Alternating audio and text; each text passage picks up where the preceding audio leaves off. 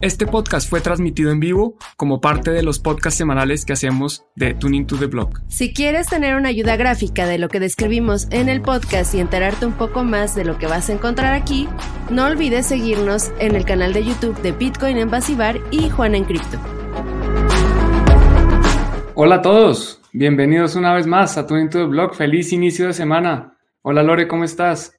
Hola Juan, muy bien, feliz de iniciar la semana con ustedes, como siempre acompañándonos. Eh, gracias por acompañarme la vez pasada. Me está diciendo Juan que, que, estuvo buena de recepción la, el video que hicimos entre mí y entre ustedes, que me estuvieron acompañando. Entonces, bueno, pero ahora sí estamos los dos por fin, sí.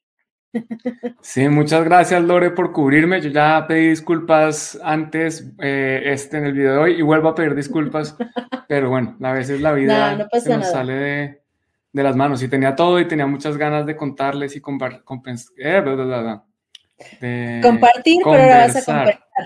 Y ahora vas a conversar y, y compensar. Ahora compenso la no compartida de la vez pasada. Va. Ya tenemos gente por acá, mira, Josué Yuman nos dice hola. Hola, Josué. Hola, Josué. Muchas gracias por estar aquí conectándose. Eh, y bueno, hoy tenemos bastantes temas interesantes. Una es una especulación de quién puede ser Satoshi Nakamoto con alguna evidencia que mencionaba Lore antes del, del en vivo, medio circunstancial, ¿no? Bastante circunstancial, pero bueno, eh, como la otra vez ya nos tildaron de clickbaiters, sí, fue total clickbait este mini, pero pues vamos a, darle la noticia para que vean si realmente Elon Musk podría ser Satoshi Nakamoto o no. Bueno, y también aquí saludos a Ciberyaco. ¿Y qué más? Bueno, vamos a hablar de, en teoría, también dos países que quieren adoptar Bitcoin. No sabemos qué significa exactamente y vamos a ver qué países son o no. Tenemos hay que prepararnos, se viene la volatilidad, más volatilidad, ojalá sea volatilidad buena, aunque quién sabe, yo no creo. Las blockchains pierden, sigue. Eh, KYC en blockchain y KYC para, usada en blockchain para cosas gubernamentales. Ahorita vamos a ver de qué se trata. ¿Qué más traemos por ahí, Juan? Tenemos, bueno, en teoría, blockchain para identidad, ¿no? Es uno de los grandes casos de uso que siempre se ha mencionado también conocido como SSI, Self-Sovereign Identity, identidad eh, digital autosoberana, así es como se dice en español, creo. Y bueno, empecemos, empecemos con lo de Elon, si te parece, a ver eh, qué, qué, tanto clickbait es. Entonces, Be Crypto, un medio relativamente conocido de noticias de criptomonedas, nos está diciendo que Elon Musk es Satoshi Nakamoto un viejo rumor, esto no es la primera vez que se habla, que ahora tiene evidencia eh, circunstancial. Entonces hay una persona que es bastante conocida también en cripto, se llama Sahil Gupta, y está diciendo que Elon Musk es Satoshi Nakamoto. Cuéntanos de esto, Lore. ¿Es, Elon Musk realmente Satoshi Nakamoto o, no tanto? ¿O qué? ¿Qué podemos ver de esta Mira, acá, acá me, llamó la atención que nos pusieron como comentario en el tweet eh, unas palomitas con Craig Wright, ¿no? Y en este caso, pues bueno, Elon está negando las cosas, tampoco de una manera muy rotunda, ¿no? O sea, ahí justamente vemos una negación de él diciendo, no, es que un amigo me mandó Bitcoin hace tiempo, hace algunos años, y ya ni siquiera sé dónde está. Pero bueno, eh, lo que nos describe Gupta es que encontró varias similitudes, varias coincidencias entre Satoshi y Elon Musk. Una de ellas es que el software de las primeras empresas de este Elon Musk, que son las empresas zip2ex.com, eh, tienen código fuente C++, o sea, C++, eh, como Bitcoin, y que se describe como monolítico igual que Bitcoin. Luego, eh, Satoshi utiliza algunas expresiones en, en las en estas comunicaciones que tuvo durante el tiempo que estuvo presente, como por ejemplo muy duro o, y orden de magnitud, que son expresiones que también son muy distintivas de Elon Musk, además de escribir con espacios dobles después del el punto. Eh, ¿De dónde empezó también a sacar todas estas cosas eh, Gupta? Pues bueno, eh, han de saber que conoció en persona a Elon Musk y de hecho estuvo trabajando con él durante un tiempo en una pasantía que hizo en SpaceX. O sea, no está como muy loco lo que las conclusiones que sacó porque conoció en persona a Elon Musk y estuvo eh, trabajando con él. Y también menciona que, pues bueno, hay algunas peculiaridades lingüísticas en común entre Satoshi y Elon y algunas otras coincidencias como, por ejemplo, eh, la ubicación geográfica de Elon y de Satoshi, supuestamente, eh, la capacidad técnica, el estilo de escritura y una filosofía más o menos igual. ¿Por qué? Porque Elon Musk cuando sacó PayPal, eh, pues lo hizo con la idea de crear una moneda global. Y bueno, puedo continuar, pero ¿tú qué opinas, Juan? ¿Podría ser o no Satoshi Nakamoto este Elon Musk?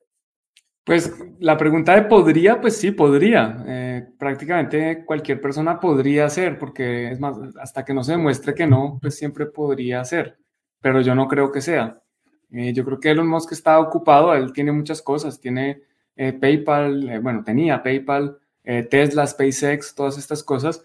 C es un lenguaje bastante conocido de programación, especialmente creo que se utiliza mucho para temas de criptografía y seguridad. Entonces, tanto SpaceX como Bitcoin pues, pueden utilizar este lenguaje. Es un lenguaje más antiguo que los, los, que los JavaScript o estos que escuchamos hoy con más frecuencia, que Solidity, por ejemplo. Entonces, me parece una, la elección natural de Satoshi irse por ese lenguaje. No creo que eso, esa coincidencia sea tan fuerte. Lo del lenguaje, eh, especialmente si uno se lee el libro de eh, ¿cómo se llama? El libro de Satoshi, y toca en inglés para, para ver, entender esto que estoy diciendo, The Book of Satoshi creo que se llama. a veces Satoshi habla en inglés, a veces utiliza palabras de inglés británico, que sería como más similar al de Elon Musk, porque él es surafricano, entonces ha heredado un poco más ese inglés eh, británico que el americano, pero a veces Satoshi también utiliza el americano. Entonces, la selección de palabras para eh, escribir, pues no me parece que tampoco sea justo decir que a veces como Satoshi escribió así, entonces Elon también. Lo del doble punto no lo había mirado, la verdad, pero sí, sí sé que hay mucha gente que está acostumbrada a eso. Yo he tenido jefes que siempre hacían ese doble y también eh, desde mi entendimiento es muy utilizado en el Reino Unido y en sus colonias, en Australia, eh, entiendo que también en, en Sudáfrica. Entonces, pues son, como tú decías desde el principio, son coincidencias, eh, son evidencias circunstanciales. Yo creo que para mí sí es rotundo que él dice, no, yo no fui. ¿Qué, más esperan que diga? No, pues se los prometo que yo no fui, que yo no soy Satoshi. Yo creo que si él desmiente el tweet, pues no, significa que no sea mentira. De pronto, cualquier persona puede escribir en un tweet una mentira. Es, más, seguro que todos los días hay muchas mentiras en Twitter y pues si, si Elon Musk dice una o no, creo que no es, mejor dicho, esa no sería como la contundencia para descartarlo. Pero, pero yo creo que sí, es más el amarillismo. Sigue. Y segurísimo Elon Musk ha escrito varias mentiras en Twitter. Además, sí, por ejemplo, que, que Dodge se va a la luna o algo así. Sí. Ahí sigue. Lo que sí, hay otra prueba que no mencioné, Juan, y es eh, que el correo de x.x.com, o sea, una de las empresas de Elon Musk, estaba en la lista de correos originales de Cypherpunk del 1998. O sea, acá creo que es obvio que Elon sí sabía de Bitcoin desde hace muchos más años de los que ha reconocido públicamente.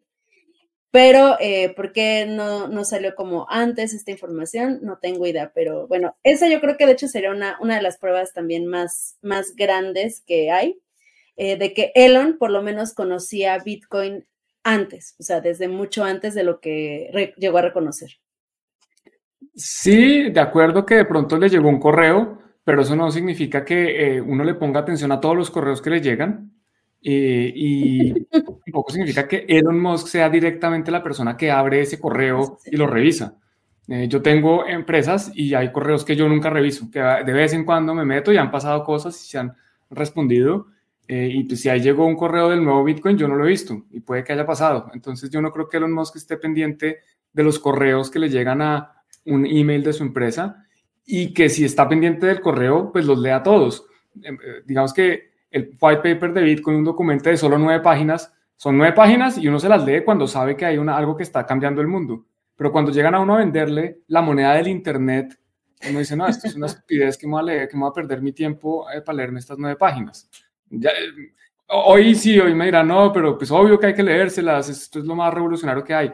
Pero es que hace 13 años, cuando Satoshi envía ese correo, creo que muy poquita gente le pone atención y tan es así que en el libro de Satoshi, él solo conversa, solo hay muy, hay, son muy pocas las personas que realmente interactúan con él haciéndole preguntas. Si hubiera mucho interés, habría miles de personas, por lo menos cientos, preguntándole, oiga, pero, pero ¿cómo funciona? ¿Cómo soluciona esto? ¿Qué pasa con esto? Ta, ta, ta, todo esto, porque el white paper no responde todo.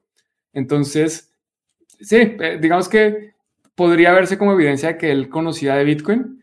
Eh, yo conocí de Bitcoin la primera vez que escuché la palabra o que alguien me invitó a comprar fue como en 2012 o 2013. Y eso no significa que yo supiera nada al respecto. Al revés, lo ignoré, le dije, no, muchos idiotas, es una moneda de internet. Esa era una época que estaban famosas las pirámides en Colombia. Eh, ¿Y cómo te sientes al respecto? ¿Qué, qué, me, qué siento?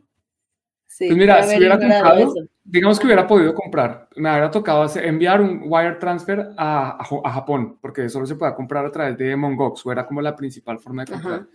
Y después lo hubiera perdido todo, porque cuando se cayó Mongox, cuando hackearon Mongox, todos, todos perdieron todo. Entonces, no sé, creo que de pronto habría salido a decir, no, eso es una estafa, no, nadie compre Bitcoin y sería, sería él eh, uno de los opositores en este momento. No, no sé. Serías pro, pro, Peter Shift, así de sí, Peter Shift. Sí, no, compren oro, el oro es verdad, Bitcoin no sirve para nada. Miren, cayó, miren, está muerto. ¿Tú cuándo fue la primera vez que realmente que escuchaste hablar de Bitcoin? Como por el 2015 más o menos, Juan. Eh, me acuerdo que había unos artículos por ahí, tal vez un poco antes, pero me metí a internet y busqué así, comprar Bitcoin y me salieron así mil páginas, así de compra aquí, compra allá y no sé qué, y yo así de no, creo que mejor no, porque no entiendo qué es esto, no entiendo cómo comprar, qué tal que me estafan, porque aparte yo lo he dicho, o sea, yo nunca he sufrido una estafa en cripto, pero eh, mi familia sí fue víctima de una estafa inmobiliaria. Entonces, o sea, como que de ahí me quedó esa, esa prevención de las estafas, de no confiar en nadie y de no confiar en, en nadie que me dijera como, mira, esto es una gran ganancia y, hazle así y hazle asado si no entiendes exactamente lo que estás haciendo. Sí, bueno, y hablando de mentiras, eh, obviamente hay muchas personas que mienten. Por ejemplo, eh, Gavin Anderson, cuando dice aquí que eh, Satoshi es Craig Wright. Es que si, si Craig Wright fuera Satoshi es, es, fácil, es que es muy fácil demostrarlo. Es muy fácil demostrar que uno es, lo que no es fácil es demostrar que uno no es. Entonces, si Craig Wright fuera Satoshi, simplemente coge una de las llaves privadas con las que recibió cientos de Bitcoin, eh, miles de Bitcoin, él dice, se estima que más o menos tiene un millón, o sea, tiene suficientes llaves privadas para hacer una firma de un mensaje diciendo yo soy Satoshi, o yo, yo, simplemente mostrarlo, demostrarlo, tiene que firmar cualquier mensaje, no tiene que decir nada. Y en vez de eso, se pone a, ir con la ley. No, mejor dicho, no, no, no hablemos de eso, Lore, porque no, no creo que valga la pena, no creo que alguien esté aquí para oírnos hablar de payasos. Pero bueno, de todas formas, si quieren escuchar más de las teorías sobre quién es Satoshi Nakamoto, recuerden que está el episodio de Tuning to the Block en solo audio. Eh, y ahí este Juan y yo hablamos largo y tendido sobre casos como, por ejemplo, acá que están mencionando a Gavin Anderson, que están mencionando a Craig Wright. Eh, ahí estamos eh, compartiendo quién podría ser y quién no podría ser y por qué razones. Entonces, no se lo pierdan. Ahorita segurísimo Juan se los va a compartir en un ratito más para que, para que puedan ver. Pero acá les recuerdo que Elon no fue el que dijo que era Satoshi Nakamoto. O sea, alguien más está diciendo que él es, nada más para, para puntualizar. Que Eso con respecto a este comentario que... Exacto. En esta ocasión no, aunque sabemos que es el, el más voraz en cuestión de, de, llamar la atención y quiere todo el tiempo ser el centro de atención. En esta ocasión no fue él. Raro, pero no fue él. Mm. Bueno, aquí está, como decía Lore, eh, Tuning to the Block en Spotify y aquí pueden encontrar abajo el 15 de septiembre quién es Satoshi Nakamoto. Y hablamos de los distintos candidatos, nuestras hipótesis de quién puede o no ser basado en la información que, que existe. Y yo te cuento que en Ámsterdam estuve viendo a uno de los candidatos. Estuvo allá presentando eh, Adam Back, entonces un ah, candidato a ser eh, parte de Satoshi Nakamoto. De pronto yo personalmente creo que es un grupo de personas. Eh, una persona muy sabia que tendría también un montón de evidencia circunstancial para ser acusado de ser Satoshi Nakamoto. Acusado, culpable. Sí, a la cárcel. Mira que si, si, saliera a la luz, igual y sí, ¿eh? Ah, sí. Lo de los bananeros del Consejo de Bogotá. Que, el otro día lo compartí, ¿te acuerdas? Lo compartiste hace poquito en Twitter y sí, es una vergüenza. Es muy triste que una entidad que no tiene ni idea de nada, porque eso es lo que pasa con los políticos, que estudian para ser políticos y no de tecnólogos, ni economistas, ni nada. Entonces se pone a, decir bobadas. ¿Quién sabe cuánto les habrán pagado, qué les habrán ofrecido? Y acá un muy buen, muy buen consejo. Una recomendación de inversión. No, pero recomendación de dónde ir a, beber y a pasarla bien, ahí está. Vayan a mi bar. Exacto, ahí, Bitcoin en Bar en México DF, calle Medellín. No me número sé 191. pero la calle ya está bien, la calle está bien, pero es calle, ¿eh? no está en Medellín. Es calle Medellín. Calle Medellín. Bueno, y hablando de México, no sé por qué México, pero hay dos países que quieren adoptar Bitcoin como El Salvador. Esto lo dice el desarrollador de eh, Chivo Wallet, Arley Lozano, que he tenido el placer de, conversar con él en persona y en, digital. Y él nos dice que, eh, como estaba haciendo Chivo Wallet, que tenía dos países que estaban interesados en que él repitiera como la Chivo Wallet para sus respectivos eh, regiones. Uno parece que se echó para atrás por ahora, porque el precio obviamente no ha sido lo que esperaban. Y el otro, bueno, él dice que son uno en Latinoamérica y otro en Europa. ¿Tú qué crees de esto, Lores? ¿Será verdad? ¿Será que sí? ¿Cuáles podrán ser? Eh, yo creo que es verdad. Eh, yo creo que es verdad. No creo que hubiera ninguna necesidad de que Bacano, como se le conoce en, en Twitter, este, Areli, no, Arley, perdón, Arley Lozano, sorry, Arley Lozano, eh, pues dijera mentiras, ¿no? Esto, esto, estas declaraciones las dio en el marco de Blockchain Land en Monterrey, si recuerdan, yo anduve por allá recientemente. Y pues sí, o sea, eh, creo que dio unas razones muy válidas para el retroceso de algunos eh, gobiernos en cuestión de adopción de Bitcoin. Si recuerdan, incluso también este Samson Mao estuvo muy activo recientemente cuando se promulgó la ley Bitcoin en El Salvador, haciendo alguna campaña por ahí en, varios países de Latinoamérica, estuvo en, Uruguay, estuvo también en Europa, de hecho eh, estuvo en, Lugano, donde va a ser eh, pronto un evento que se llama Plan B. Entonces, bueno, eh, la adopción ya estaba como en marcha, pero es cierto que, que pues el precio no ayudó, eh, hay muchas posturas encontradas en cuestión de se equivocó Nayib Bukele, hizo bien Nayib Bukele. Eh, muchos otros empezaron a dudar después de la caída del precio de Bitcoin, pero pues bueno, Nayib obviamente sigue firme, ¿no? Sigue diciendo que tomó la mejor decisión. Entonces yo creo que solamente es tiempo en cuestión de ver el precio de Bitcoin, que ahorita vamos a hablar de la volatilidad, buena o mala, pero bueno, ver qué, tan volátil se comporta Bitcoin, si llega a subir de precio no, para que entonces otra vez haya algunos interesados en cuestión política. Además, recuerden que los políticos siempre hacen caso de lo que es trending topic, ¿no? O sea, está trending eh, beber en tazas naranjas, salen todos los políticos con sus tazas naranjas, ¿no? Es trending apoyar a la mujer, todos tienen cosas que decir sobre la mujer es trending tal cosa y siempre es en lo mismo. Entonces, como era algo de moda, pues todo mundo estaba emocionado por ello. Ahorita ya no está tan, tan de moda, no tiene sentido para ellos ya hablar al respecto. Bueno, al que le interese lo que Bacano tiene que decir, voy a tener a Bacano y a Tipson Sánchez en el canal el martes, el próximo martes de mañana en 8 van a estar contándonos un poquito sobre la experiencia de crear la Chivo Wallet. Podemos aprovechar a preguntarles sobre cuáles son esos dos países. Eh, no, lo ha dicho, en el artículo por lo menos no está. Eh, vamos a ver, vamos a hablar con ellos para que nos cuenten. La sopa. Yo creo que sería un buen momento. Sería un buen momento para que un país diga, bueno, esto ah, más abajo de 10 mil, difícil.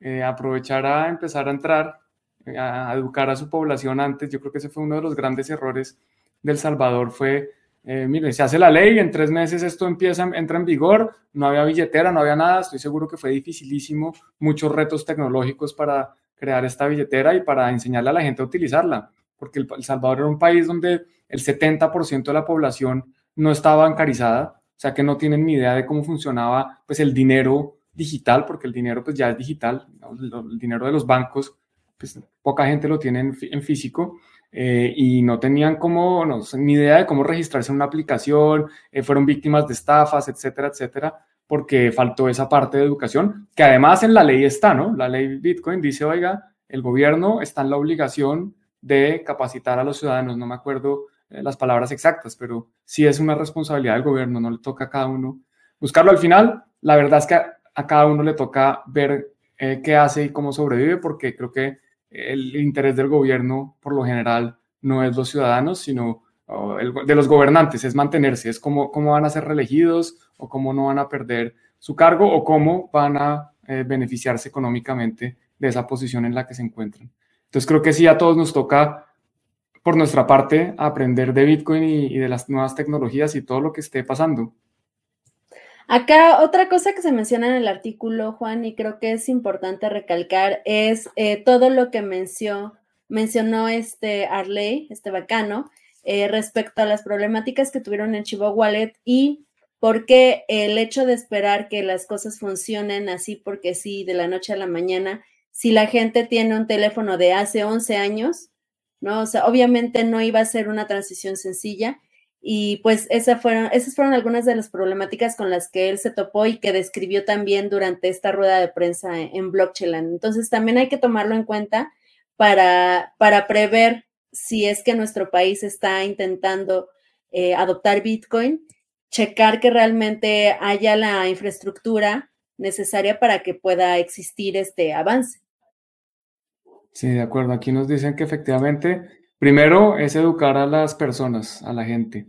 Bueno, yo me voy a volver un segundo, porque aquí hay un comentario muy importante, que hay que ir al Bitcoin Embassy Bar, importantísimo.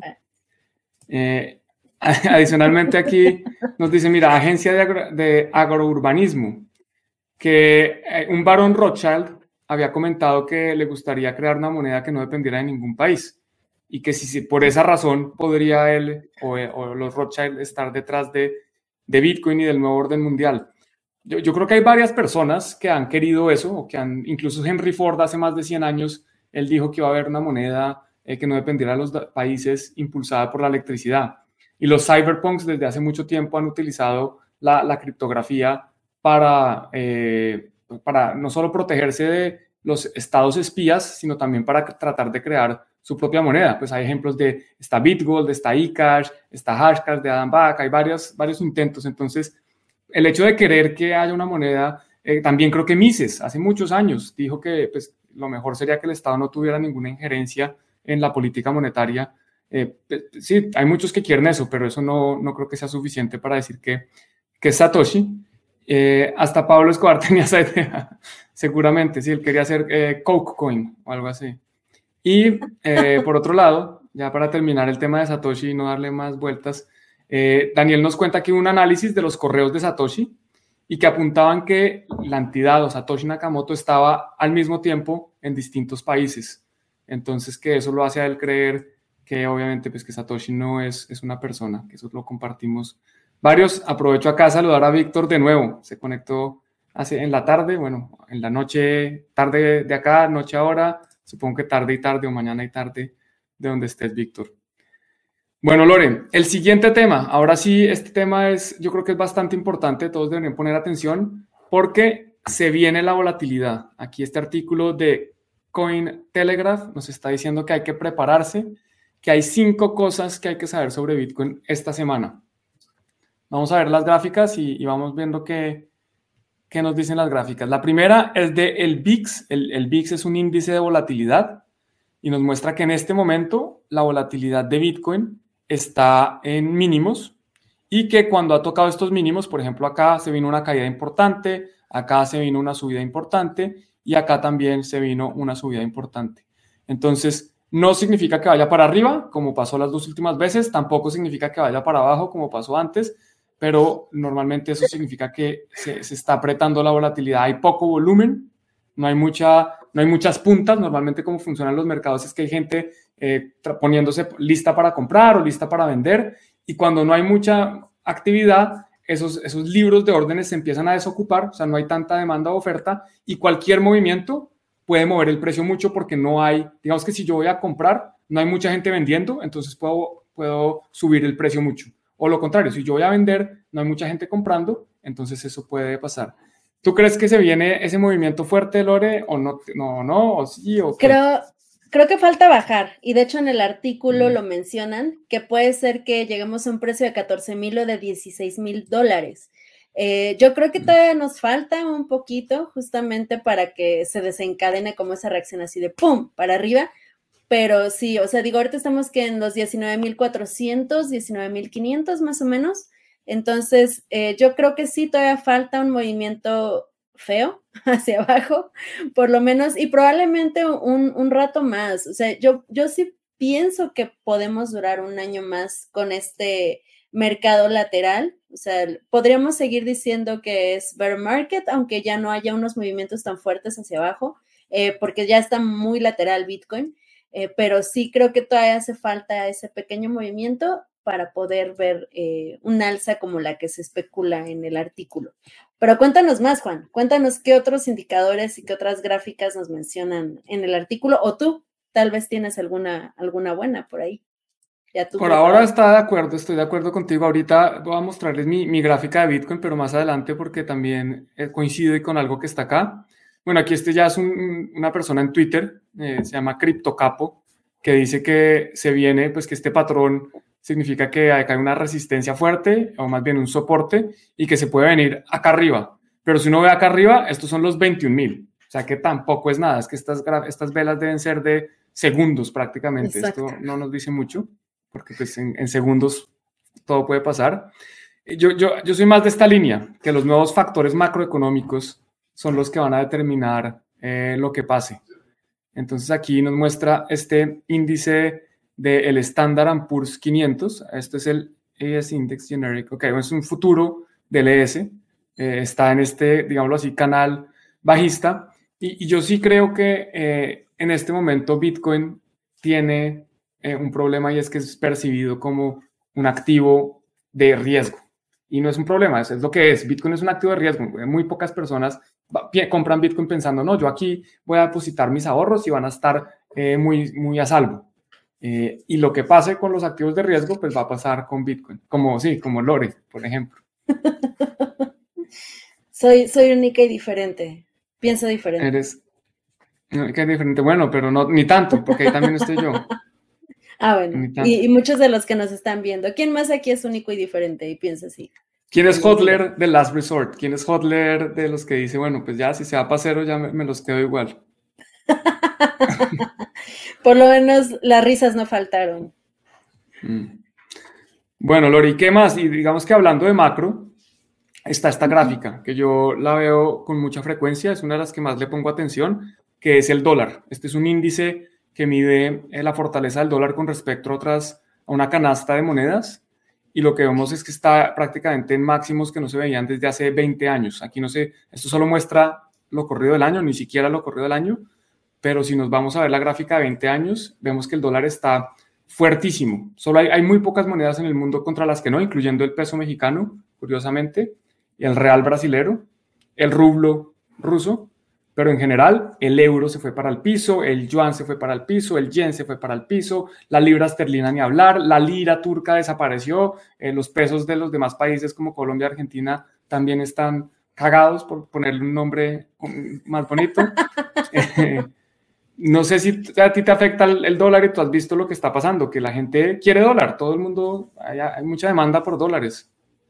Sí, hay mucha demanda por dólares y de hecho, eh, donde me doy más cuenta, Juan, es en la cantidad de empresas que están intentando buscar el abrir mercado para dólares específicamente en Latinoamérica. De hecho, no sé si recuerdas, eh, por ahí salió la noticia porque no estuviste presente en ese evento, pero en el Blockchain Summit Latam una empresa eh, panameña, un banco, eh, creó una tarjeta donde tú podías tener tu cuenta en dólares independientemente de la nacionalidad que tú tuvieras y además a futuro, que todavía no lo han hecho, eh, podías fondearla con criptomonedas. Entonces, creo yo que el surgimiento de, de, este tipo de productos quiere decir que hay una alta demanda en Latinoamérica sobre el dólar. En México, como ya lo he dicho en otras ocasiones, creo que no estamos tan mal. Eh, de hecho, o sea, de, niveles inflacionarios no estamos tan mal como en otros países. El valor del peso mexicano se ha logrado mantener más o menos en cuestión, eh, bueno, en comparación con, con, el valor del dólar. Entonces, creo que por lo menos aquí en mi país todavía no hay tanta demanda, pero en muchos otros países sí, definitivamente. Yo, yo sé que en Colombia hay, mis familiares y amigos están buscando dónde esconderse eh, de la situación actual y pues el dólar es el activo por referencia porque es que lo ha sido así por mucho tiempo y es difícil que el mundo no cambie de un día para otro. Entonces, eh, eso va a ser así. Aquí ya voy a mostrar la gráfica que les decía, ya aquí me fui a 20 años. Voy a quitar esto que estorba un poquito. Eh, y vemos que el dólar no estaba así de fuerte como está acá. Estamos viendo desde el 2002, desde mayo del 2002. O sea, más de 20 años que el dólar no había subido eh, tanto. Y si ponemos la libra o el euro, pues es todo lo contrario. Eh, la libra o el euro están en unos mínimos de 20 años. Pongámoslo rápido, a ver. EUR, USD. A ver si nos sale aquí el euro, por ejemplo. Miren esto, esto es una caída impresionante. El euro no estaba así de bajito desde lo mismo, 2002. Y así pues está pasando con, con, muchas monedas. Incluso si uno ve el euro, por ejemplo, desde acá, desde su pico máximo, eh, vamos a ver, yo creo que algunas personas no estarían mal de tener Bitcoin. 40% ha caído el, el, euro desde 2008, desde que empezó Bitcoin. Sí, no, el euro es terrible y lo de la libra es peor. Si quieres ver la libra, ha caído más de un 70% en, en su historia. Eso es una historia muy triste, por cierto. Híjole, con toda la subida de precios en Europa, híjole, ¿no? Sí, aquí la, la, crisis energética, esto va a ser duro. Yo creo que aquí Europa va a ser de los continentes que más va a sufrir en esta... Bueno, lo que pasa es que aquí por lo menos todo está construido y, hay buenos suministros y los gobiernos son bastante, eh, no sé si llamarlos socialistas, pero eh, la educación está cubierta, la salud está cubierta, eh, no van a sufrir de hambre, pero van a sufrir la economía seguramente mucho. Bueno, ¿qué más había? Estaba, ah, bueno, esta gráfica y esta es la que les quería compartir primero acá, que nos muestra dos cosas. Bueno, esto es una, básicamente una línea de tendencia y parece que forma como un triángulo en esta figura que esto ocurrió en 2018 y en 2022 parece que ocurre algo similar, como un triángulo eh, así. También en 2018 rompió una tendencia del RSI, que es como un indicador de fuerza relativa, eh, Relative Strength Index, creo que se llama.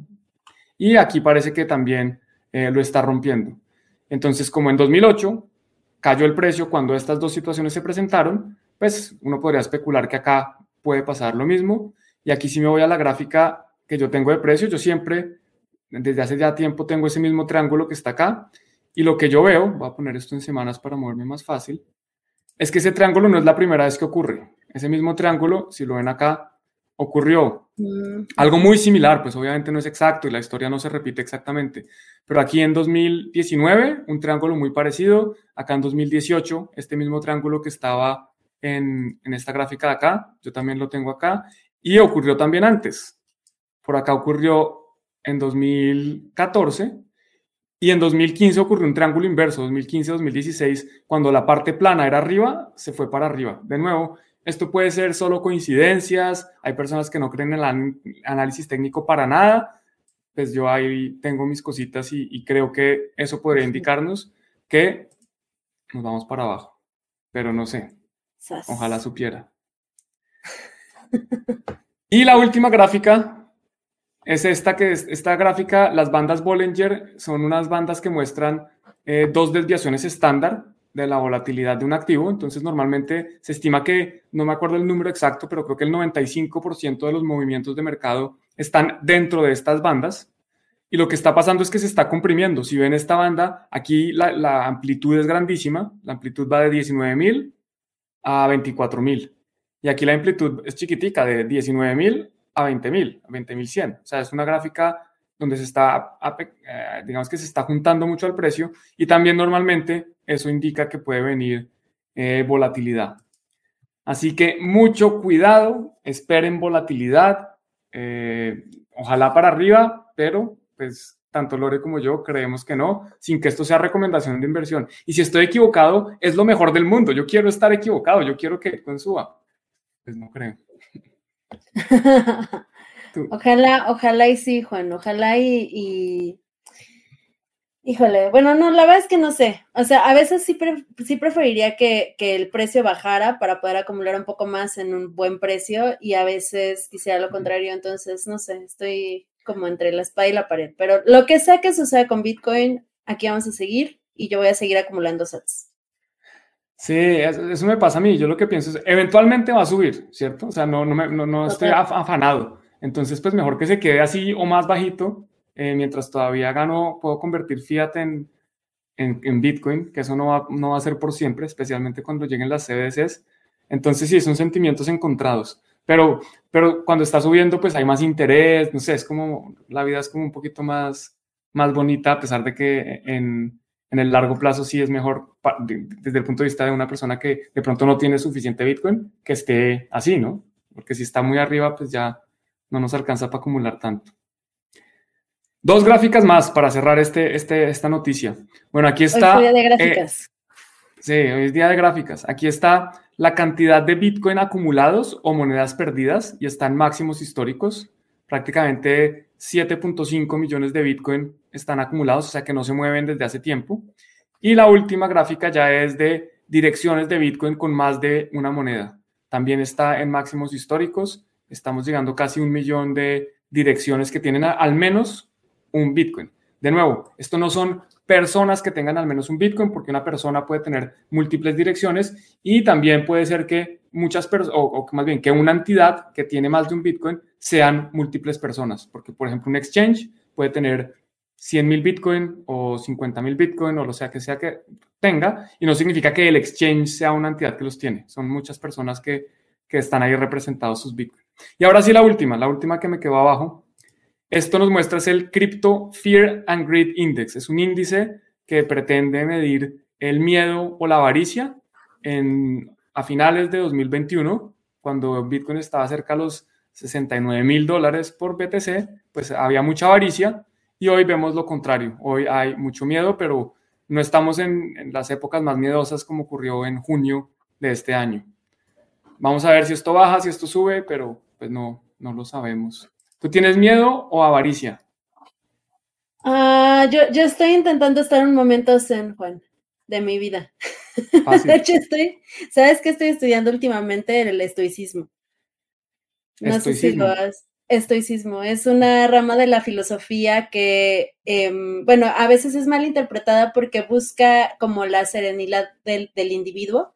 O sea, no, no la busca, o sea, mucha gente lo interpreta así, pero en realidad lo que es es como estar abierto ante las cosas buenas que te da la vida, pero también estar preparado como para, para lo malo, ¿no? Y para soltarlo, o sea, y las cosas que no están en tu control simplemente no sentirlas, que no te afecten, o sea, tener un control emocional. Entonces, últimamente me he estado investigando esto y, creo que si hay alguien por aquí que esté como un poco en crisis o, o el mercado le preocupa mucho, le puede ayudar mucho el estudiar el estoicismo.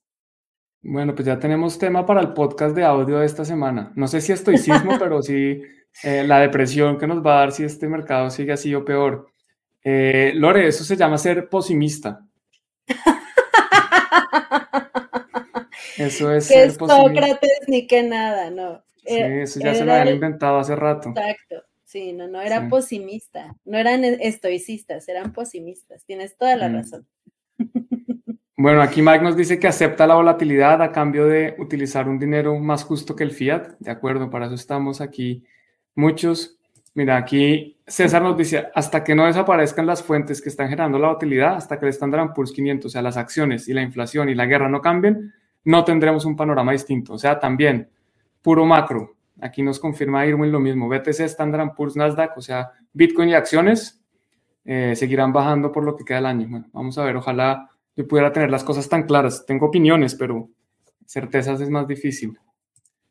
BTC es fe, al igual que las otras monedas fiduciarias. Prefiero creer en Bitcoin.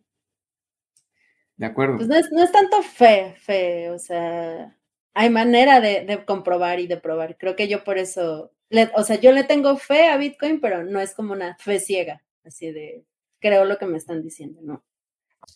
Sí, es que a diferencia de, las monedas fiat, con Bitcoin uno puede verificar, eh, que es muy distinto a lo que puede hacer con fiat. Uno le dice, mire, en este momento hay X dólares emitidos. ¿Será verdad? ¿Será mentira? No sabemos y no hay forma de saber. En una gráfica lo podemos ver, pero es alguien mostrándonos. Con Bitcoin podemos ir cada uno a su nodo a ver. Y si no tienen nodo, pues pueden ir a un explorador de bloques a verlo. Si van al explorador de bloques, están confiando en la entidad que provee esa información. Pero con Bitcoin se puede, o sea que no es fe, no es fe a ciegas. Bueno, muchas gracias a todos por los comentarios. Yo voy a seguir aquí porque si no nos vamos a quedar eh, parados. están muy activos. Están muy activos. Eso nos gusta. Sí, eso está bien. Muchas gracias. estoicismo. Justo eso. Búsquenlo. Mm. Mira, acá está otra filosofía también muy, muy conocida, el importanculismo. Esa es la filosofía. Hay un libro que creo que se llama eh, The Art of Not Giving a Shit, algo así. Es como el arte de que no te importe un pepino. Ponerlo, mira, ahora sí es una palabra más bonita. no como hace rato. no como hace rato que era otra palabra no tan bonita. Bueno, sigamos. Se viene KYC para hacer staking en Ethereum. ¿Será verdad? ¿Será mentira? Rápidamente la noticia básicamente dice que eh, los eh, eh, stakers, los validadores de Ethereum, están bastante concentrados en algunas entidades reguladas y listadas en bolsa incluso y registradas en Estados Unidos. Acá están. Vemos que entre Lido Finance y Coinbase y Kraken, que son este, el azulito, el amarillo y el morado, pues hacen más del 50%.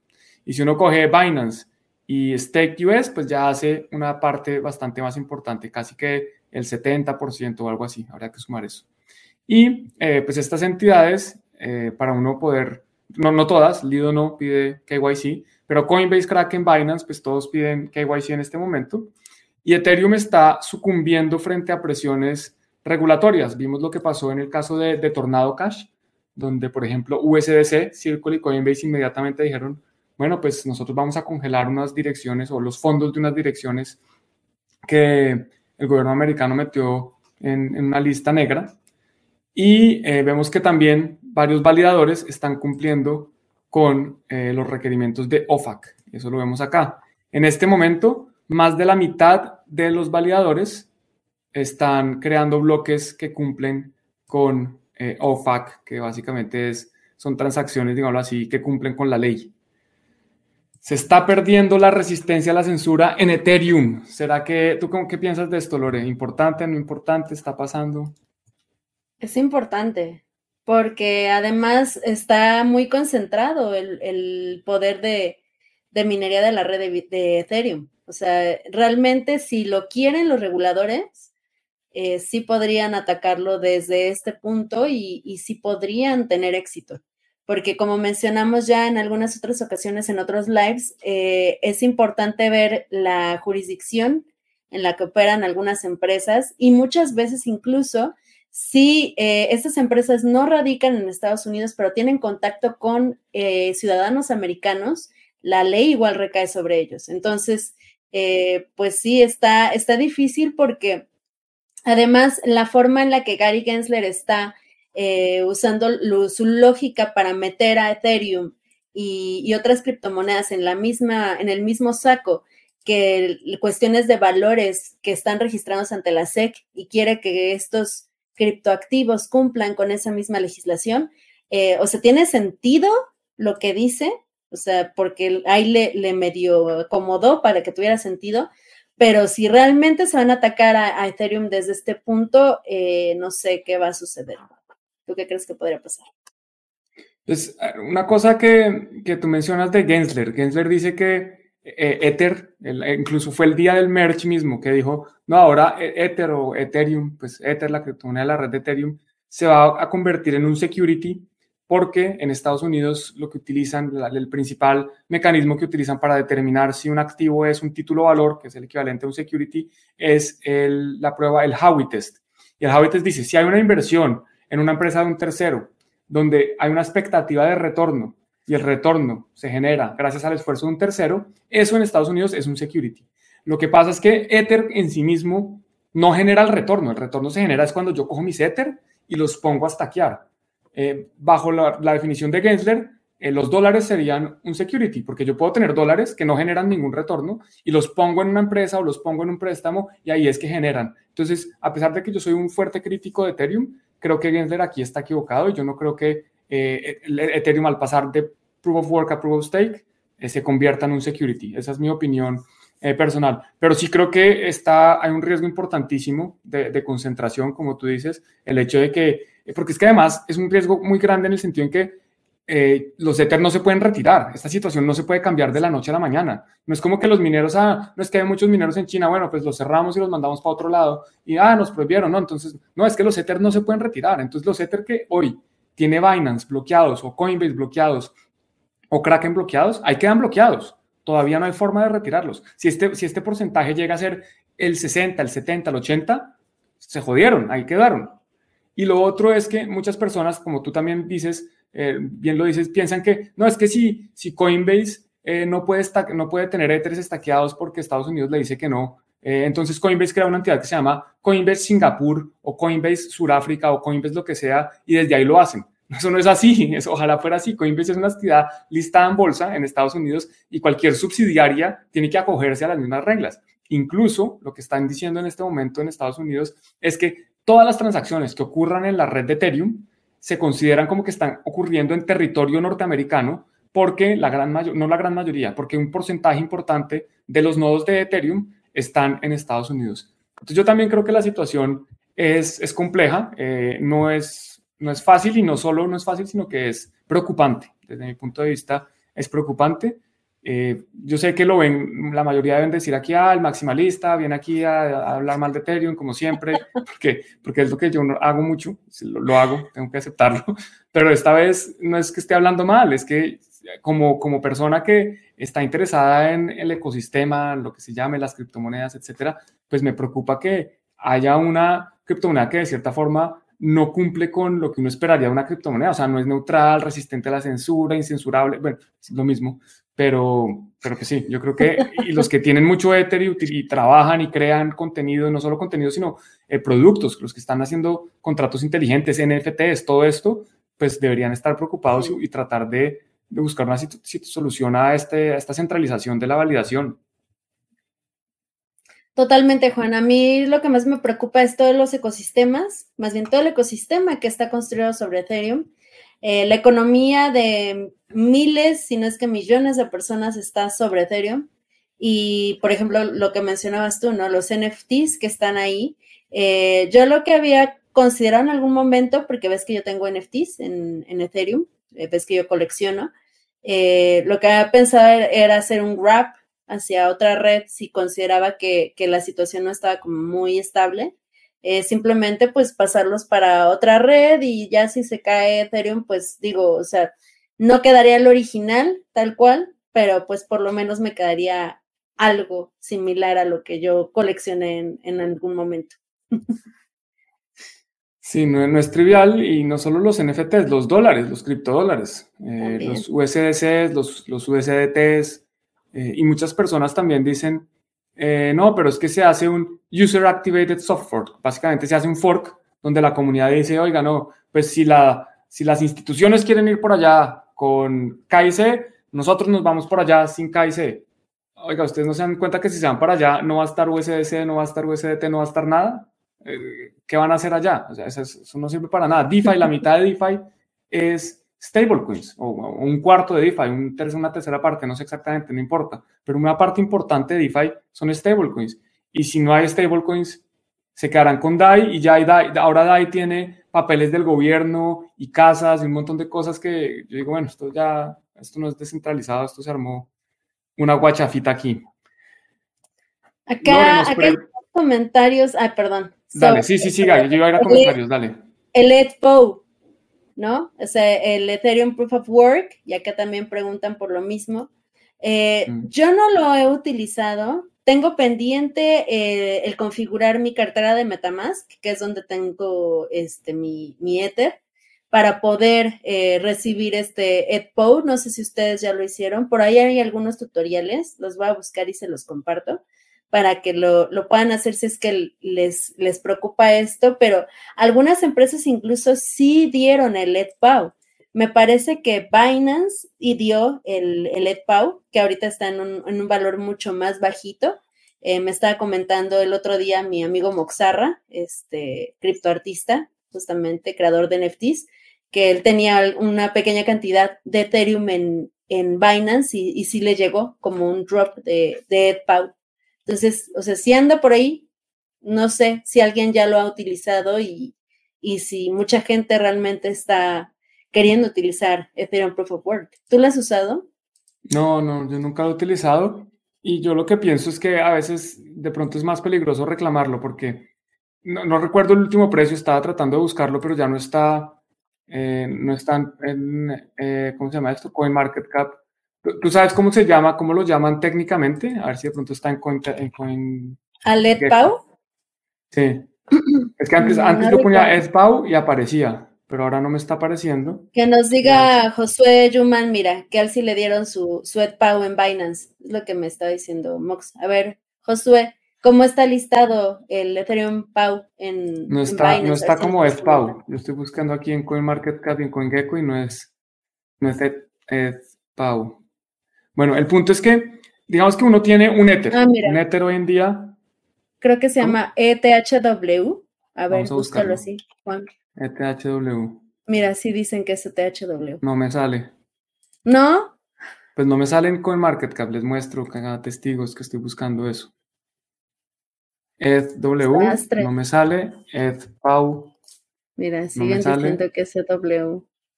Ah, quién sabe pues, qué. Por lo menos aquí nos. Ah, mira, salió. Ah, ¿Cuánto vale? Apareció. Bien 7 dólares. 7 dólares. Entonces, digamos que uno tiene uno tiene un Ether, que hoy en día vale 1300, no sé. O tiene E-Trash. Ese está bueno, no, no, sabía.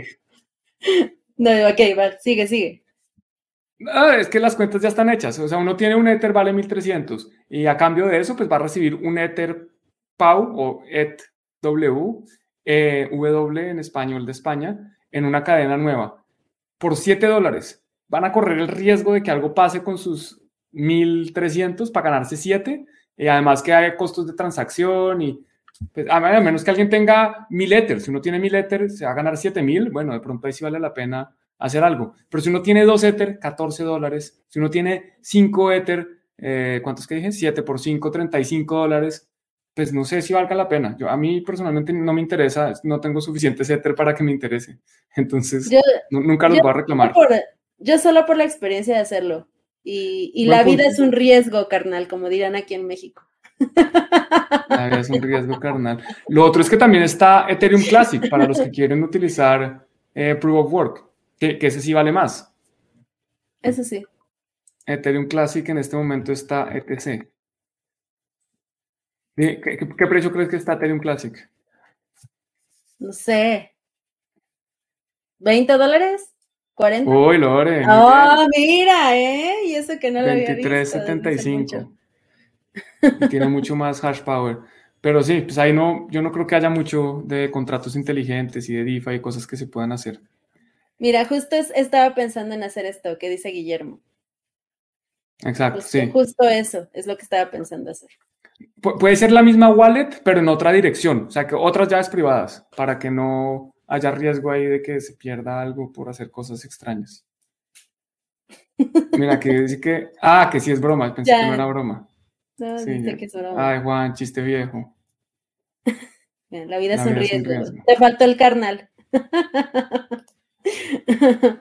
bueno, aquí dice: a largo plazo tener un ahorro ahí. Pues yo los dejaré para siempre. Y de pronto, algún momento, si ese Ethereum vale para algo, alguien, el que quede con mis llaves privadas cuando me muera, los utilizará. ¿O no? Pues sí. Lore, y hablando de...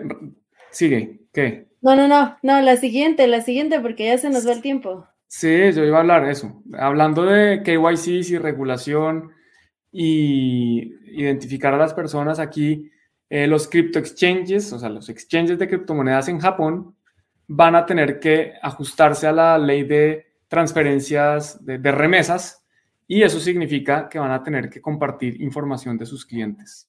Cuéntanos un poco más de esta noticia y qué piensas, Lore.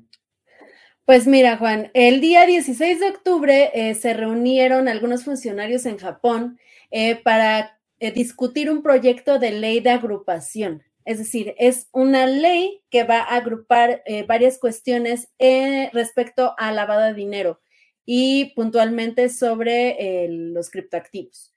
entre las leyes que se mencionaron se encuentra la ley de prevención de transferencia de producto del delito y la ley de divisas. Entonces, eh, todo esto va obviamente enfocado a evitar el lavado de dinero dentro de este país. Eh, con esto le pedirían a los intercambios de, cripto, o sea, a los exchanges, que proporcionen información sobre los remitentes y los destinatarios de cada transacción, además de tener una lista de entidades que han sido sancionadas. Eh, todo esto se desencadena en parte porque hubo un hackeo hace unos años eh, de parte de Corea del Norte hacia eh, algunos exchanges. Entonces, bueno, ya traen arrastrando como toda esta cuestión de, querer tener un mayor control en cuestión de cripto, incluyendo la Agencia de Servicios Financieros, que son como la agencia que está más enfocada a esta cuestión, y también están enfocados en poner nuevas reglas para los impuestos a partir del año 2023. Entonces, se viene dura la situación en Japón. Se viene dura en Japón y esto me recuerda algo que causó bastante conmoción en la industria, pero que después parece que se nos olvidó, y es lo del eh, el Travel Rule. No sé si te acuerdas, pero hay una entidad que es la FATF, que eh, quiere ponerle una restricción, o más bien una, una regulación, a los eh, Virtual Asset Service Providers, los VASPs, también conocidos como prestadores de servicios de activos digitales, para que para todas las transacciones de más de mil euros, las personas tengan que, estas entidades tienen que saber quién es la persona que envía y quién es la persona que recibe el dinero. Entonces, si yo voy a retirar eh, Bitcoin, Ether o Stablecoin, lo que sea, desde un exchange y voy a hacerlo a una dirección, tengo que demostrar que es mía o dar los datos de la persona que lo está recibiendo. Y el problema de eso es que estamos eh, prácticamente en el mundo al revés, porque en vez de obtener privacidad, estamos es compartiendo toda la información con el mundo y esa información eventualmente, porque no es que vaya a ser o no, es que eventualmente va a ser hackeada y los hackers van a tener un montón de información de todas estas transacciones que se han venido haciendo. Entonces, para mí eso que está haciendo Japón sería un retroceso y es como eh, decir, bueno, voy a poner un ejemplo a ver si me sale bien. Vamos a dejar que la gente maneje sus coches, pero eh, la regulación dice que no pueden ir a más de 20 kilómetros por hora. Entonces, ¿uno para qué va a tener un coche si la bicicleta puede ir más rápido? O no sé. Es, como limitar la tecnología con una regulación estúpida que hace que no, no se, eh, se puedan beneficiar del poder que esta tecnología ofrece. Eso es lo que yo pienso al respecto. Pues a ver a qué resolución se llega. Eh, como mencionaba, o sea, este es un tema ya viejo en Japón, o sea, ya tienen rato intentando hacer esto. Parece que ya están como muy sobre la cuestión de las CBDCs, o sea, de tener su propia CBDC.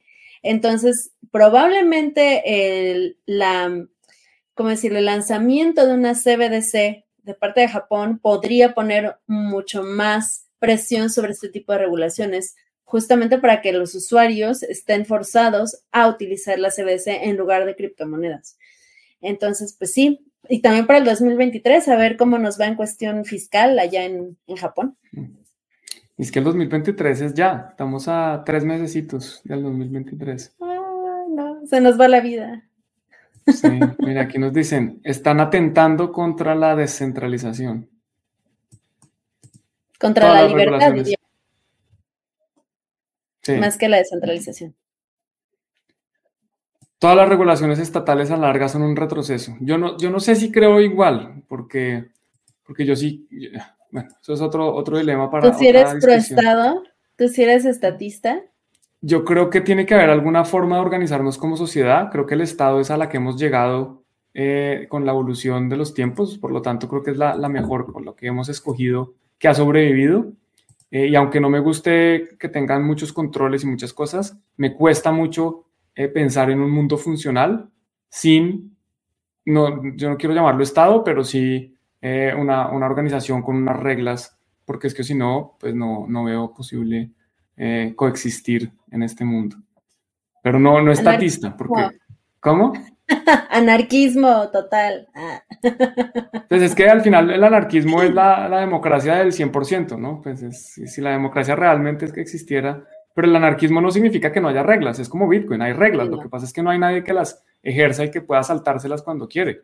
Eh, el problema del anarquismo es que difícilmente todos van a estar de acuerdo, mejor dicho, eso, ya podemos hacer otro podcast completo de, de ese tema. Hay que, hay, que, hay que anotarlo, Juan, o sea, como, como posibles soluciones eh, de organización social a partir de, del nacimiento de Bitcoin, ¿no? O sea, creo que ese es un tema interesante. ¿Les gustaría escuchar eso en, en el podcast de Solo Audio. Creo que estaría interesante, Juan, hablar sobre esto. Podemos incluso invitar a, por ejemplo, a nuestro amigo Álvaro Di María. Sí. Álvaro Di María, que es, que es, está haciendo un nuevo libro que supongo que has escuchado, se llama Micrópolis. Y o sea, leí por ahí de eso en Twitter, pero no, no me he metido bien. Creo que ya está haciendo el, el founding, ¿no? Para la impresión, para la publicación. Sí, yo iba a hacer, es otra de las cosas que tengo pendientes como, como mil, como mil, tengo mi lista de 200 mil cosas pendientes. Bueno, Lore, y otro tema, eh, aquí está, Juan es minarquista, solo lo, mínimo necesario del Estado, sí, de acuerdo, y entre menos mejor, pero, pero sí me cuesta mucho pensar en un mundo sin estados. Y, o, sin, sin organización social, no lo llamemos Estado, puede ser distinto, puede ser incluso familias, pero eh, sigamos. Es que siempre va a haber organización social, Juan. Bueno, esto lo vamos a discutir en, el podcast. Queda pendiente, lo dejamos pendiente. Queda pendiente, ya. Ok. Va, siguiente. Listo. En Corea del Sur, muy cerca a Japón, vecinos ahí comparten eh, algún territorio marino, pues no comparten, frontera, digámoslo así, frontera marina. Van a utilizar una, la tecnología blockchain para lo que hablábamos, una identidad digital un sistema de identidad digital que reemplace las tarjetas o las, las tarjetas físicas que conocemos hoy. Cuéntanos un poco más de esto, Lore, ¿qué están haciendo en, Corea del Sur? Bueno, actualmente para poder identificarte en, en, Japón, en Corea del, Sur, eh, tienes una tarjeta de, identificación, yo creo así como en México, como el INE, eh, pero lo que están planeando es reemplazarla por un tipo de identificación que se utilice a través del smartphone, eh, lo cual obviamente resultaría en algo mucho más sencillo y práctico. Eh, recientemente visité Corea del Sur y sí puedo decir que, o sea, yo creo que casi, el, no sé, por lo menos en la zona urbana, todo el mundo tiene un smartphone, o sea, de hecho veía los smartphones de última generación en gente del metro, así con chanclas. Entonces, eh, yo creo que porque son productores de, de este tipo de, dispositivos. Tal vez por eso allá es muy común eh, que toda la gente tenga eh, un smartphone, a comparación de Latinoamérica, como lo que comentábamos hace rato con la noticia de Bacano.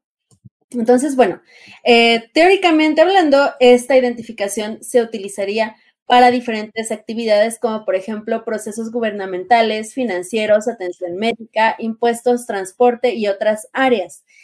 todo esto ayudados de blockchain. Algunas empresas, como por ejemplo Microsoft, han estado intentando eh, desarrollar algunas cosas respecto a este tipo de identificación digital. Sin embargo, eh, pues parece que el mero gobierno es el que está impulsando esto, porque además, a pesar de que han estado un poco reacios en la cuestión de la regulación de criptomonedas, han mostrado muchísimo interés en cuestiones de metaversos y de Web3. Entonces, esas son las nuevas en Corea del Sur. Ah, y ojo, también piensan implementar para el 2023 eh, impuestos sobre las ganancias de criptomonedas al 20% sobre eh, las ganancias que superan los 1.900, supongo, dólares, porque no mencionan el artículo. Y si fueran 1.900, eh, ay, ¿cómo se llama su? Wones, no sería nada, porque los wones están súper devaluados. Son como, no sé, 1.900 wones son como 2 dólares menos de dos dólares, tres dólares. Sí, más o menos. Unos calcetines me costaron 1500 wones, con eso te digo todo. Y eran como, como, sí, como dos dólares, más o menos. No, seguro que si son calcetines de, de influencers son más costosos. No, Los compré en un puesto en la calle porque ya no tenía calcetines. Sí, Lore, mira, aquí yo creo que eh, Michael responde por mí. Corea va a ser una blockchain o una base de datos privada con mucho marketing. Pues eh, eh, depende qué es la definición de blockchain. Es que también blockchain es una de esas palabras que nunca se definieron porque se empezó a utilizar sin que el creador de la blockchain autorizara o, dijera que, es exactamente una blockchain. Entonces, para algunas personas, una blockchain es simplemente una base de datos descentralizada, que podría ser este caso, o, de pronto ni siquiera es descentralizada. Eh, para algunos tiene que organizarse por bloques y en este caso pues no creo que sea eficiente organizarlo por bloques y para otros tiene que utilizar prueba de trabajo y estoy seguro que el gobierno de Corea pues no va a utilizar una blockchain que requiere prueba de trabajo. Yo lo veo más como una, una DLT, una base de datos de pronto distribuida, eh, una tecnología de registro distribuida que esté, que haya redundancia, que esté en distintos computadores, ordenadores, supongo que todos en Corea, pero pues no va a ser resistente a la censura, no va a ser, por dicho, si es el gobierno el que la controla, si es iniciada por un gobierno, pues ¿qué podemos esperar? No, no creo que vaya a ser eh, muy descentralizada y los entiendo. Yo no creo que un gobierno quiera eh, tener su sistema de transporte, de, de, identidad, de todo lo que mencionaste, abierto a que otros gobiernos lo puedan ver. Es, creo que incluso es un atentado contra sus ciudadanos empezar a incluir información privada en una base de datos pública. No, no me parece muy razonable. Entonces, eso es. Y este jueves, si es este jueves, vamos a ver. Estoy aquí abriendo el link. El próximo jueves. El próximo jueves, casi. Me faltó por siete días. Se viene. Para los que no han ido al Bitcoin Embassy Bar. Acá está fiesta de disfraces. Eh, adivinen de qué voy a ir. Adivina, Juan. De, qué Satoshi. No, de evangelista de Bitcoin. Ah, bueno, no, ese disfraz te queda fácil. ¿Verdad? No, pero, pero sí, o sea, sí tiene un, toque más em, producido que mi, misma vestimenta de siempre. Entonces sí. Pues los espero por allá. Eh, a todos los que estaban muy entusiasmados de Bitcoin en Basibar, eh, va a ser el próximo jueves 27. Sí, es 27, Juan. Súbele, súbele. Pues eso dice acá. Exacto, jueves 27 de octubre, eh, fiesta de disfraces en Bitcoin Basibar. Eh, nuestro patrocinador BitGet va a dar barra libre de cerveza y pizza hasta agotar existencias, entonces lleguen temprano. Y los disfraces más originales van a llevar botellas de tequila y eh, cupones para próximos consumos en Bitcoin Basibar. Entonces, vamos a tener ahí un pequeño concurso y las botellas de tequila van por mi parte yo, las voy a dar. Entonces, pues ahí está. Bravo, Lole, qué buen regalo, qué buena promoción. Hay que ir al. Acá tengo parte de, del. Va a ponerte en grande, prepárate. Va. Aquí tengo parte de, de la decoración del embassy. No lo quise mover para que vieran. Estas para la gente que no sepa y no sea mexicano. Eh, se llaman flores de cempasúchil y son las flores de la muerte aquí en México. Se utilizan cada año en las festividades de Día de Muertos. Entonces, bueno, los espero en Bitcoin en Basibar el 27 de octubre. Buenísimo, Lore. Pues felicitaciones, mucha suerte con ese evento. Me encantaría estar allá, como siempre, bullish, bullish Bitcoin en Basibar. Y había dos preguntas, una que se me perdió por estar por allá arriba, pero era de alguien que preguntaba si en Colombia o si en Medellín había comunidad Bitcoiner, eh, que hay muchos eventos, pero de cripto o de shitcoins y no de Bitcoin. Entonces, bueno, pues yo no sé, pero uno puede buscar en Meetup, meetup.com, ahí donde está este mismo evento. Si uno aquí la página, esto se llama Meetup. Y ahí pueden encontrar eh, de pronto alguna cosa que haya. Yo sé que sí hay, y si no, eh, Juan Bitter y, y, BTC Andrés han organizado eventos en Medellín. Eh, yo es posible que esté en Medellín en las próximas semanas y, de pronto hacemos un eventico allá para que nos conozcamos más bitcoiners. Y la otra, esta pregunta me parece interesante. Saludos desde Perú. ¿Qué opinan de los bridges, de los puentes que conectan las blockchains? ¿Tendrán alguna solución al problema de los hackeos? Tengo una duda si la red de Cosmos tiene algo que dar a esa solución. ¿Qué opinan? Bueno, toda mi opinión rápido, a ver, después que dice Lore. Los bridges, el, el problema que existe más frecuente es que no, eh, al pasar un activo a otra blockchain, no estás pasando el activo nativo. O sea, si tú pasas Ether a la red de Avalanche, por decir algo, pues tú en Avalanche no tienes Ether. Lo que tienes es una representación de ese Ether. Y ese Ether está guardado, está bloqueado en un contrato inteligente o lo tiene una entidad. Y si esa entidad es hackeada o si el contrato inteligente es hackeado, pues puedes perder tu Ether y que te queden unos, una representación de un Ether que ya no existe. Que eso es lo que ha pasado con, con muchos bridges. Esto es lo que entiendo de Cosmos. Yo no soy experto en Cosmos, no he estudiado Cosmos en detalle. Entiendo que la idea de esto es crear una... Eh, creo que Cosmos ni siquiera es una blockchain, es un hub para que haya distintas blockchains y se puedan transferir activos de forma nativa, pero no, no sé exactamente eh, cómo funciona eso. ¿Tú, ¿Tú qué sabes esto de los bridges, Lore? Que hacen millonarios a, a quien encuentre es un buen caso de uso exacto. Muy buen caso de eso de los bridges.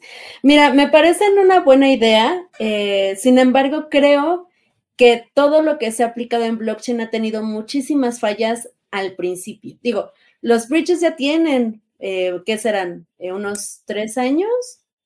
O sea, desde los primeros. Pero, o sea, obviamente todavía es, es una tecnología en desarrollo y considero que justamente si todavía no hay eh, suficiente desarrollo en los mismos, pues sí, siempre resulta algo riesgoso. Sin embargo, creo que es una buena solución. A mí la cuestión de interoperabilidad entre redes me parece muy buena. Eh, si es que no eres tan maxi, eh, yo no soy maxi maxi, soy más pro Bitcoin, pero también me gusta ahí jugarle al, ahí con cuestiones de blockchain y diferentes redes, entonces me parece una buena idea pero en lo personal yo no me arriesgaría utilizándolos eh, en una cantidad muy grande, al, traspasar una cantidad muy grande entre una blockchain y otra, justamente por este problema de seguridad que han presentado y sobre todo últimamente, todos los bugs que se han encontrado y el, el hackeo a Binance, ¿no? Que platicábamos la semana, bueno, que platicaba la semana Platicabas contigo misma. sí, sola, así. Pero sí, eh, lo que platicaba la semana pasada entonces, pues sí, eh, yo no me arriesgaría mucho, pero definitivamente creo que es un buen caso de uso, además de la gente que se hace millonaria hackeándolos. Muy bien. Bueno, muy bien. Y aquí Daniel nos dice que efectivamente, que es un mensaje que parece un libro, pero que hay comunidad Bitcoin en Colombia. Y ahí está, habla de Camilo Suárez y Aso Blockchain, eh, que no me suena muy Bitcoin, ¿no? Suena más blockchain. Pero bueno, hay que buscar, hay que buscar no todos los blockchain, hay, blockchainers que pueden ser bitcoiners, supongo, como dice Lori. Yo, yo me considero bitcoiner a pesar de que he utilizado shitcoins y también he promovido la tecnología blockchain, el uso de la tecnología blockchain. Eso es. Pues creo que ya, ¿verdad? Sí. Con eso, con eso cerramos. Bueno, yo tengo un video este viernes, este jueves que ya está programado, entonces voy a aprovechar a, ¿De comentarles es de Blescomat. ¿Conoces Blescomat? Son cajeros electrónicos de Bitcoin que uno puede hacer en su propia casa. Aceptan, es para, para Lightning Network. Sí. Entonces, voy a mostrarles un segundo. Aquí me... ¿Y van a explicar así ahí en, tu video cómo hacerlo claro. así? Sí, esto es con Carlos, que es uno de los fundadores de este proyecto. En un segundo voy a abrir aquí, ya casi, ya casi, estoy llegando al video. sí. Eh, miren, acá está y lo abro. Y ahora sí les comparto pantalla. Esto va a ser el jueves. Ay, no, no compartí pantalla. ¿Qué pasó? Dejé de presentar. Ya me estaba despidiendo, ya estaba con una pierna fuera del, del stream. Ahora sí. Bueno, pues acá está Blesco, son unos cajeros así. Este cajero cuesta más o menos 1.500 dólares, si no estoy mal, pero hay uno que uno puede hacer y cuesta 150 euros, o sea, menos de 150 dólares, porque como sabemos el euro se fue al piso. Entonces, pero ¿y la, eh, y la carcasa y así, o sea, obviamente tú la tienes como que mandar a hacer, supongo, y así si lo haces tú, ¿no? O se puede comprar, por ejemplo, solo la Puedes comprar el kit, tú puedes comprar el kit que te viene con la carcasa impresa eh, y con todo, y pues obviamente ya uno tiene que manejarlo a través de Lightning, balancear los canales, etcétera. Pero mira lo que viene. Está, este que es el que te decía que cuesta creo que es 1500, ahora ya lo vemos y confirmamos. Por acá está productos, Shop Now. Y vamos a ver. Y obviamente el jueves ya pues todos los detalles, acá está. 1500 y viene todo el kit más, más ábrelo, ábrelo. Ábrelo. Ábrelo. Vamos a abrirlo. Queremos verlo. Todas formas, o sea, vamos a verlo bien en tu, en tu canal, en tu transmisión, pero ahorita tengo curiosidad. Ahí está. está muy padre. Pues es eso. Entonces, para los que estén interesados, pueden montar su propio cajero. 150 dólares o euros me parece bastante razonable. En este momento solo están enviando a Europa, pero, ah. pero a mí también me interesa y de pronto más bien me compro unos para, para ir a vender allá en Latinoamérica o algo así. Cuando vengas para acá te encargo uno, Juan. Si es que compras uno y ya te mando por Lightning. Bueno, no sé, porque creo que es una cantidad grande, 150 euros. Yo lo que pasa es que no te lo puedo enviar por Lightning. Todavía, todavía no, no se puede. ya sé, pero yo te mando la cantidad, me lo compras y luego me lo traes, ¿va? Bueno, me sale más costoso llevártelo el pasaje a llevártelo, pero no importa, hacemos el esfuerzo. Bueno, cuando vengas, cuando vengas. Bueno, Lore, no, pero sí, yo, yo conversaré con Carlos y después te cuento a ver si, si se puede hacer algo. Va. De pronto, de pronto hay demanda en el Embassy que la gente quiera tener su propio banco literal. Tenemos esa idea desde casi desde que lo abrimos, porque, o sea, no, no creo que ellos específicamente, pero ya habíamos visto ese tipo de cajeros que uno los hace eh, desde hace, pues desde que se implementó Lightning, hace como dos años, tres años, tres años más o menos, ¿no? Entonces, sí, ya tenemos como esa idea de hacer un pequeño cajero. Tenemos el cajero papá, ¿no? El, cajero grande, de billetes, de Bitcoin on-chain y, podemos tener un cajero bebé de Lightning Network. Es buenísimo, uno se mete el billete y ¡pum! Sale un código QR, lo escanea y ya recibe el Bitcoin directamente vía Lightning en su billetera. Muy, muy fácil. Entonces, bueno, de eso estaré hablando. Un cajero casero, sí, efectivamente, cajero casero. Interesante lo del cajero. Vamos a verlo. Muy bien, Juan, no nos lo perdemos, no hay que perdernoslo. Pongan recordatorio, vayan al canal de, Juan y pongan recordatorio para que no se pierdan este video. Ven acá hay un comentario importante de Guillermo, que más que casero podrá llamarse portátil o para llevar a eventos. Claro, ¿no? Pues en la casa uno no se compra Bitcoin a uno mismo, al final hay que, alguien tiene que cargarlo con, con Bitcoin. Y efectivamente sí, eh, uno lo puede llevar, incluso yo he ido a eventos donde lo llevan, en, en Wow Bitcoin, en Watch Out Bitcoin, eh, llevaron un cajero de estos y la gente lo probó. Y eventualmente al final esto pues es el futuro, creo que son pocos los que dudan, que están acá que duden que vamos a estar pagando Lightning en sitios como el Bitcoin en Basibar, eso va a ser normal, Lore es pionera, lo vio antes que muchos, pero yo sí creo que pues, es que no hay otra forma, vamos a poder todos coger nuestros papelitos de colores, meterlos en este cajero y recibir dinero de verdad. Interesante. Que, que o sea, ¿sabes qué? O sea, decimos que para casa no, pero para la gente que tenga hijos, creo que es un buen ejercicio, tal vez el, construir el cajero, ¿no? Y después los domingos que le metan la monedita y reciban su, su Lightning Network. Está padre eso también. Buena idea para empezar a fomentar el ahorro, pues no el ahorro, la inversión, no sé cómo quieran llamarlo, el dinero duro por lo menos. Bueno, Lore. sí, ahora sí, ya te dejo descansar.